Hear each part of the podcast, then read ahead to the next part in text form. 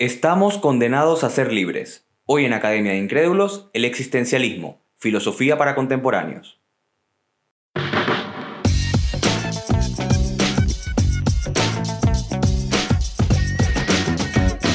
Esto es Academia de Incrédulos. Hola, hola, ¿qué tal? Bienvenidos a un nuevo episodio de Academia de Incrédulos. Como siempre es un honor y placer que estén aquí acompañándome. En la conducción, Yanio Marcano y Vicente Ramírez en edición y montaje. El día de hoy, como anuncié en redes sociales, decidí hablar sobre el existencialismo. ¿Por qué elegí este tema para hoy? Bueno, básicamente porque ya era hora de incluir filosofía en el podcast y porque es la filosofía que más arraigo tiene en nuestro mundo. A pesar de que muchos de ustedes quizá no hayan escuchado hablar de la corriente filosófica del existencialismo, muchas personas toman ideas del existencialismo todos los días y las aplican en su vida cotidiana. Por eso creí importante hablar sobre esto porque quizás es un fenómeno con el que mucha gente se siente relacionada, pero que quizás no conoce sus bases y no conoce sus orígenes. Al igual que todos los episodios, este también llega gracias a Linien, estudio creativo, es nuestro aliado en el podcast, y ya podemos comenzar. Antes que todo, quiero hablar de los antecedentes porque siempre es importante contextualizar de dónde vienen estas cosas.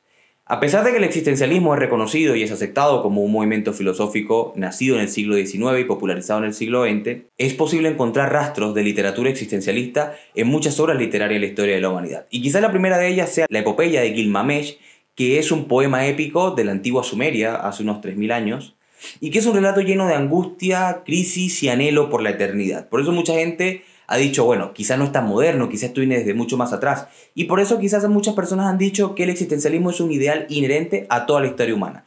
Pero la realidad es que este movimiento, que ha sido muy difícil de estructurar, pero que podemos encontrar ciertas bases en la literatura de Soren Kierkegaard en el siglo XIX, es realmente a partir de allí cuando se puede empezar a hablar de un movimiento existencialista. Y básicamente muchas personas también consideran que es un hijo póstumo del decadentismo. El decadentismo es un movimiento literario que tuvo como principales exponentes a Edgar Allan Poe y a, mm, y a Fyodor Dostoyevsky y que básicamente va a venir a cuestionar a las autoridades morales que hacen vida en nuestro mundo. También otra de las fuentes en las que se va a nutrir el existencialismo es la filosofía pesimista de Arthur Schopenhauer, que quizá también muchos de ustedes han oído hablar de él, pero la realidad es que esta filosofía llega a su mayor punto de inflexión en el siglo XX con filósofos como Jean-Paul Sartre y Simone de Beauvoir y con literarios como Albert Camus. El contexto en el que estos existencialistas del siglo XX van a llevar a cabo sus postulaciones filosóficas es el contexto de la Primera Guerra Mundial, Segunda Guerra Mundial, Revolución Rusa, instauración del comunismo en Europa. Y esto también va a ser importante porque va a generar una especie de ola de pesimismo acerca de la naturaleza humana que también va a ser uno de los pilares de esta corriente. Para definirlo un poco mejor, es una filosofía, como bien dije, contemporánea, es la, es la corriente filosófica más contemporánea de todas, y es más, una, es más una postura que una doctrina. ¿Por qué digo esto? Porque el existencialismo se centra en rechazar sistemas filosóficos anteriores más que en crear uno. Muchos filósofos que hoy reconocemos como existencialistas, ellos mismos no se reconocían como tal, y esto también es algo importante porque a diferencia de otras filosofías, esta ha sido un poquito más difícil de estructurar en cuanto a parámetros y en cuanto a doctrinas. Para resumirlo un poco mejor, el existencialismo va a venir a romper antiguos paradigmas filosóficos más que crear uno. Lo que van a hacer ellos va a ser básicamente decir, los que vinieron antes de nosotros están equivocados y van a lanzar una pregunta con la intención de que sea el mismo hombre quien la responda. Y esta pregunta o estas preguntas van a ser del corte siguiente. ¿Tiene sentido la vida? ¿Cuál es el sentido de la vida? ¿Para qué existimos y si existe la libertad total? Estas son preguntas que generalmente no queremos hacernos un domingo por la tarde, que generalmente no queremos hacerlo cuando nos, no queremos hacernos cuando nos sentimos un poco feliz, porque la realidad es que estas preguntas generalmente causan en las personas un alto grado de angustia cuando no nos hemos cuestionado estas cosas antes.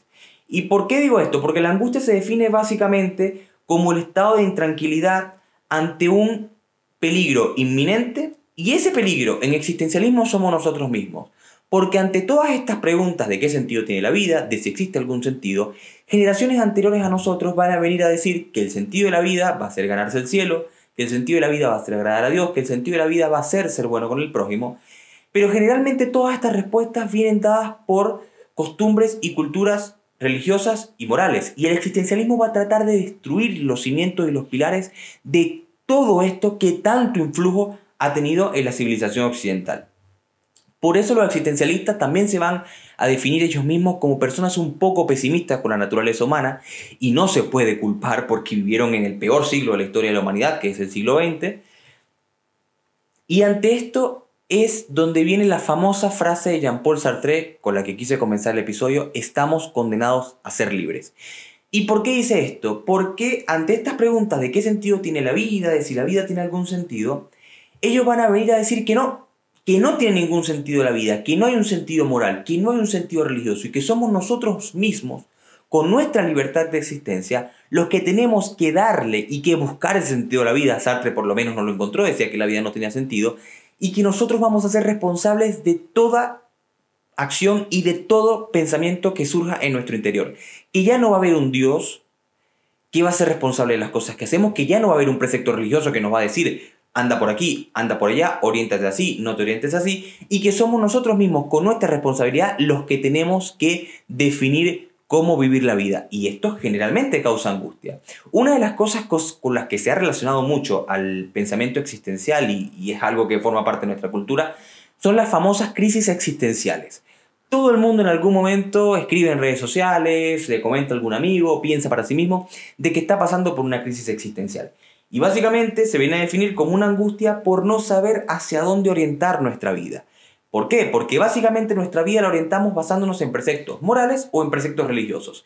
Y cuando decidimos quitar ese velo de precepto moral y de precepto religioso, nos encontramos ante un inmenso vacío del cual somos completamente responsables. Y eso nos causa angustia porque según los existencialistas, el hombre siempre ha tratado de evadir la responsabilidad de su propia existencia, de cargar a alguna autoridad o alguna idea moral o religiosa de las cosas de las que él se tiene que, hacer responsable. También he de decir de que el existencialismo no es únicamente una corriente atea, incluso el existencialismo que se inaugura con Soren Kierkegaard es un existencialismo cristiano, y que además del existencialismo ateo representado por Jean-Paul Sartre, existe un existencialismo agnóstico representado por Albert Camus. Ustedes se preguntarán, bueno, ¿y por qué no andamos en las postulaciones filosóficas de todos estos compañeros? Y es porque en este podcast queremos que una vez el canal crezca un poco más, dividir en lista de reproducción Academia de Filosofía, Academia de Historia, Academia de Política y por ejemplo, Academia de Filosofía, definir merecidamente y con el tiempo que estas personas se merecen a todas estas postulaciones filosóficas como Sartre, como Nietzsche, como Camus, como Schopenhauer, en fin.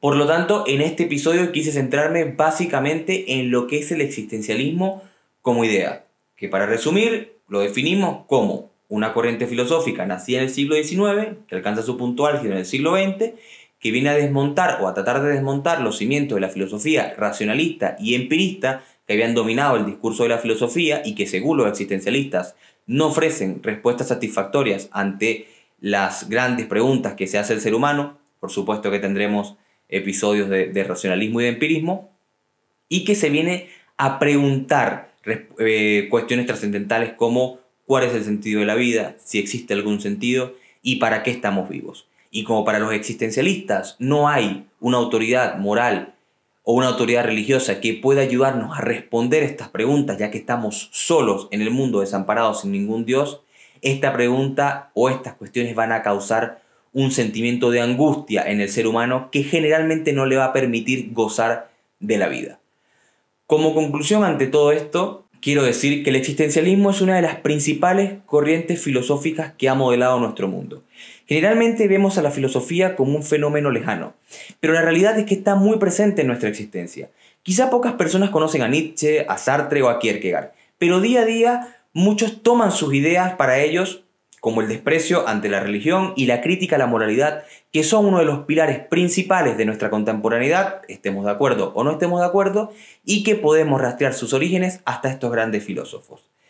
Pero también de decir que el existencialismo no es una verdad universal, es solamente un gran comentario en la gran mesa de conversación filosófica que existió en la historia de la humanidad. Y eso es otra cosa que tenemos que tener en cuenta, porque todos los días leo en redes sociales gente que dice Dios no existe, no existe moral, no existe autoridad, y la realidad es que esto es una postura que quizás entendemos como absoluta porque es la postura que más se ha visto inmersa en nuestro mundo, pero la filosofía es una gran historia con más de 2000 años en las cuales podemos encontrar posturas para todos los gustos y la intención es que a través de la investigación y a través del estudio podamos saber más de cada una de ellas y no únicamente quedarnos con el método filosófico que ha llegado a nuestros días o la corriente filosófica que ha llegado a nuestros días, que es el existencialismo. Esto fue Academia de Incrédulos, específicamente el existencialismo, filosofía para contemporáneos. Espero que les haya gustado, como siempre, si siguieron el episodio por Spotify, denle a seguir, si lo siguieron por YouTube, por favor denle un like y suscríbanse al canal y nos vemos en un próximo episodio. Chao, chao.